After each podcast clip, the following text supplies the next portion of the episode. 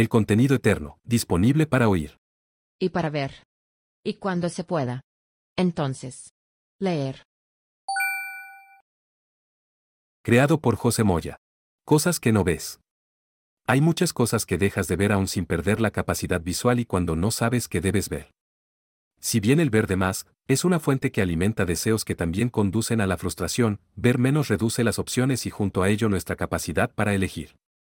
Al no ver los actos de fe y bondad no te convierten en lo opuesto, pero probablemente serás indiferente a esas acciones que desencadenan otras emociones que tranquilizan el alma y desarrollan esperanzas.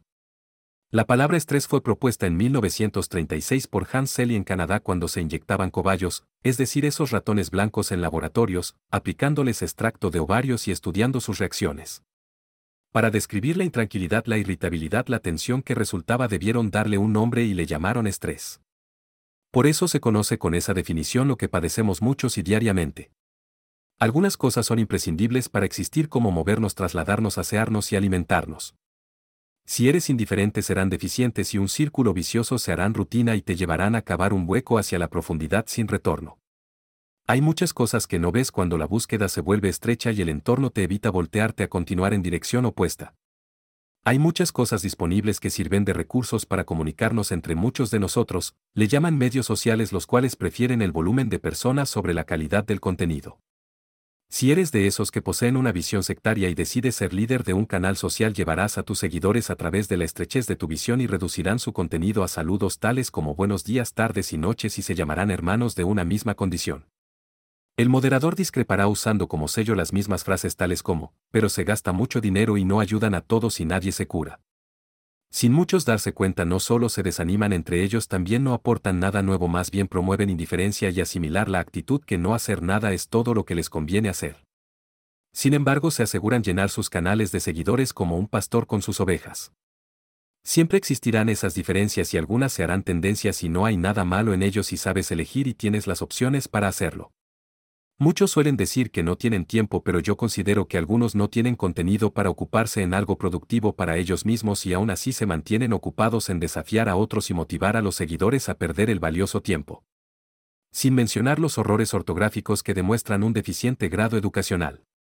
No me gusta decir la frase, al final del día, pero esa expresión es la ideal para identificar a muchos que siguen la tendencia de querer ser líderes y ganar seguidores a como de lugar.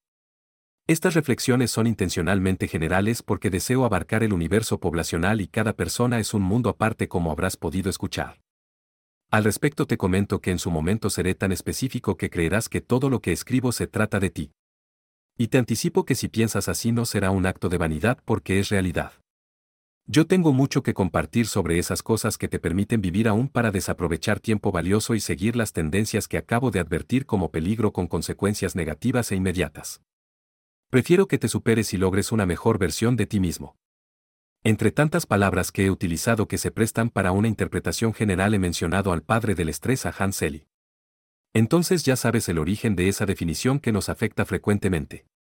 Y además intenté advertir sobre la importancia del contenido y si te pones creativo puedes tomar cada uno de estos episodios y postearlos en los canales sociales que sigues. Lo anterior no solo me ayudará a mí en la divulgación que deseo y necesito.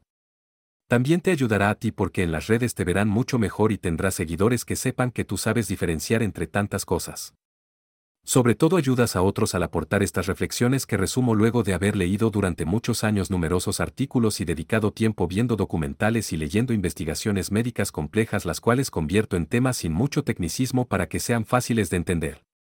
Ver más y mejor ya que tienes esa capacidad es algo que te conviene y nos conviene a todos.